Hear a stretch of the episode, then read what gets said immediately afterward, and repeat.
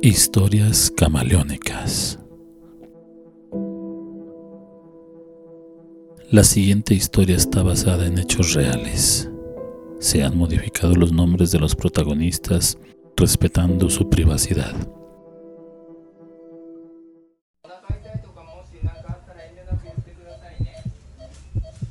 Los monitores de una cama de hospital son variados. Hay equipos especiales para baumanómetro, oxímetro, ventilador, electrocardiograma, sondas nasogástrica, vesical, electroencefalograma, catéter venoso central, arterial, pélvico y venoclisis, solo por nombrar algunos de estos.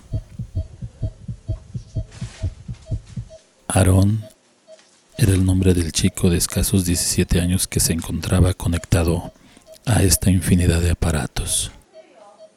Su padecimiento, ninguno. Bueno, si estar enamorado es un padecimiento, entonces sí, su enfermedad era el amor.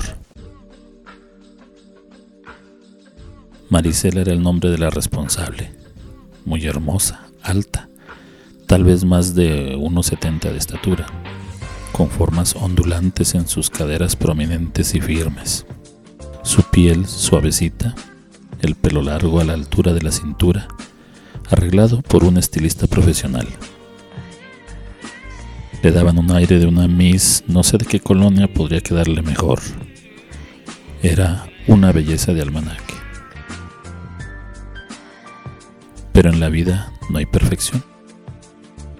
Marisela tenía un pequeño defecto.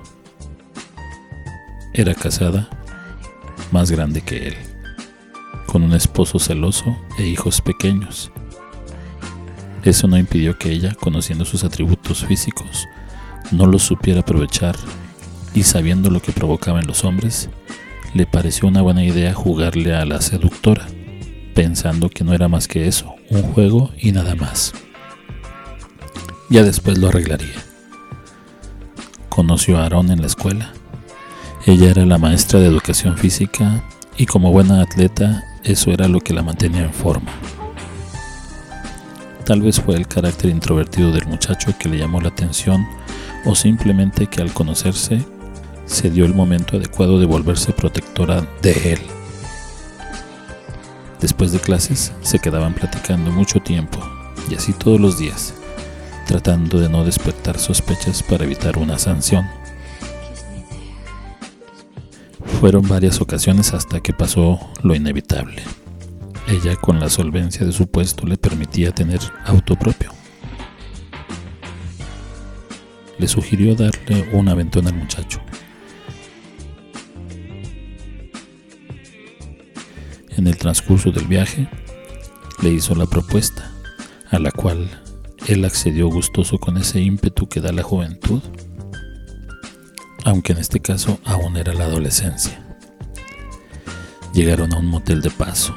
La maestra no batalló para encontrar los accesos. Seguramente ya había acudido con anterioridad. El chico al entrar a ese sitio fue entrar al paraíso. No por la belleza, sino por las emociones. Inexperto, joven, impetuoso. Llegó al éxtasis de la novedad. Es morir y revivir en segundos.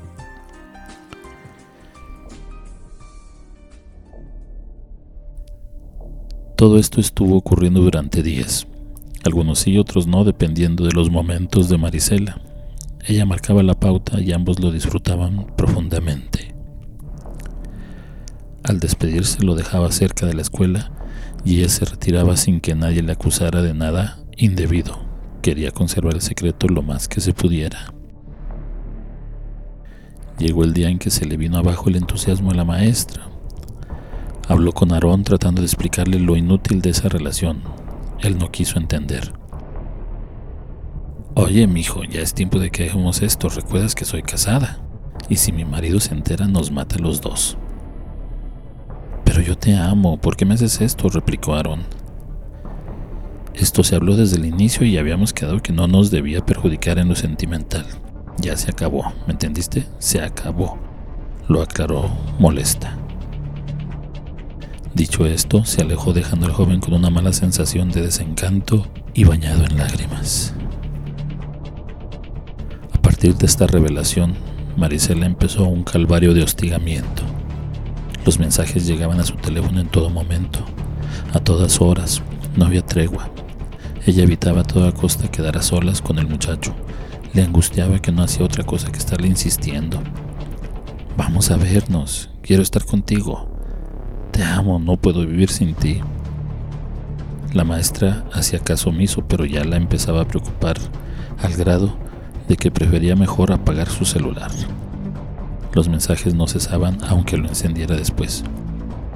Alguna ocasión se le ocurrió contestarle, solo para que ya no la presionara, pero fue inútil. Entiende, mocoso, no quiero que me vuelvas a mandar mensajes a mi celular, ¿entendiste? Quiero verte, aunque sea solo una vez, suplicaba el muchacho. No, eso no volverá a pasar. Entonces me voy a matar, gritó decidido. Estás bien mal de la cabeza, ¿sabes? No me importa, haz lo que quieras. Me voy a matar por ti si no aceptas, recalcó con sollozos. Colgó la mujer.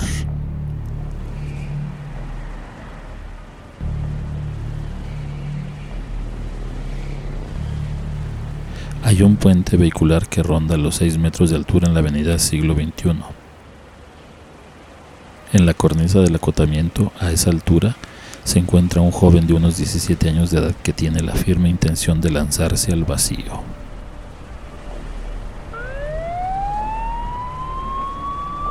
Se movilizan los elementos de bomberos, policía municipal, servicios de emergencia.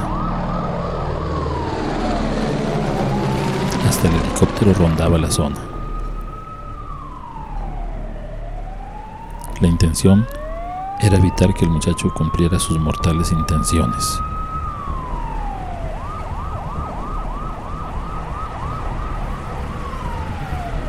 Quisieron llegar hasta el lugar donde estaba el chico, pero él les exigía que se alejaran. No estaba dispuesto a ceder. No hubo tiempo para la negociación.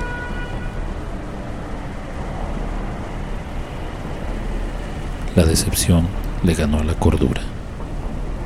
El muchacho solo abrió los brazos y cerrando los ojos,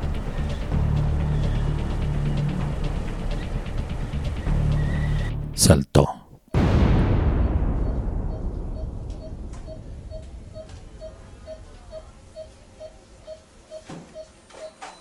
La infinidad de sonidos en los aparatos que mantienen con vida artificial a los enfermos de hospital no cesan.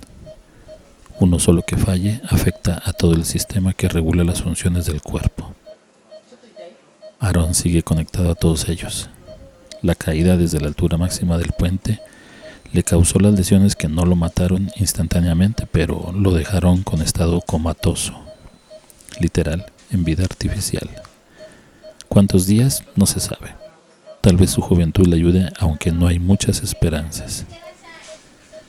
Cuando pasa lo más crítico, los mandan a piso de medicina interna, aunque aún está en coma.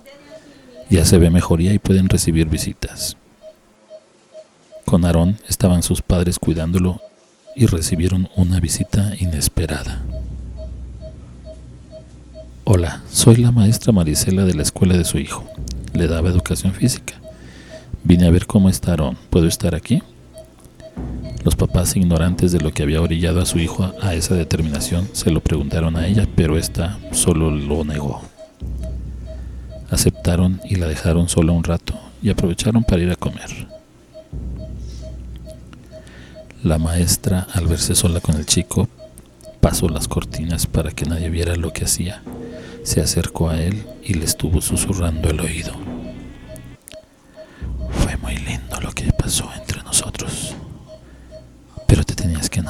Y yo te dije que eso no era posible. Ahora tengo que solucionar esto porque no puedo dejar que mi familia se entere de lo que pasó.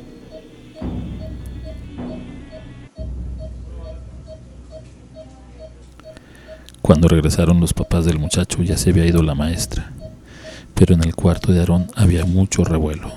Estaban todos los médicos y enfermeras del piso dando las maniobras de resucitación al cuerpo del muchacho. No les permitieron acercarse. Solo les informaron la hora del deceso.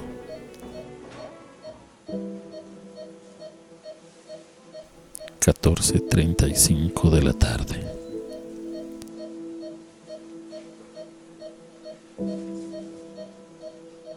Son las 7 de la mañana. Marisela se dispone a salir hacia su trabajo. Prende el carro, sale de la cochera y en la puerta la esperan dos tipos con muy mala cara. Eran agentes ministeriales. Señora Marisela Guayo. Sí, soy yo, intrigada respondió. Acompáñenos a la delegación. Se le acusa del homicidio imprudencial del joven Aarón Domínguez. ¿Por qué me acusan a mí? Yo no hice nada. Del intento de suicidio no, pero en el hospital, ¿quién desconectó el equipo de ventilación del muchacho? Solo estaba usted. Además rastreamos todos los mensajes del chico este y esto nos llevaron a la maestra Marisela.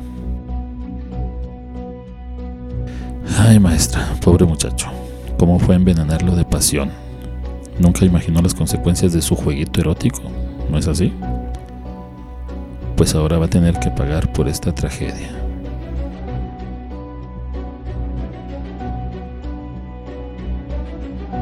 Historias Camaleónicas es una idea original, adaptación y producción de Santiago Aguilar. Hasta la próxima.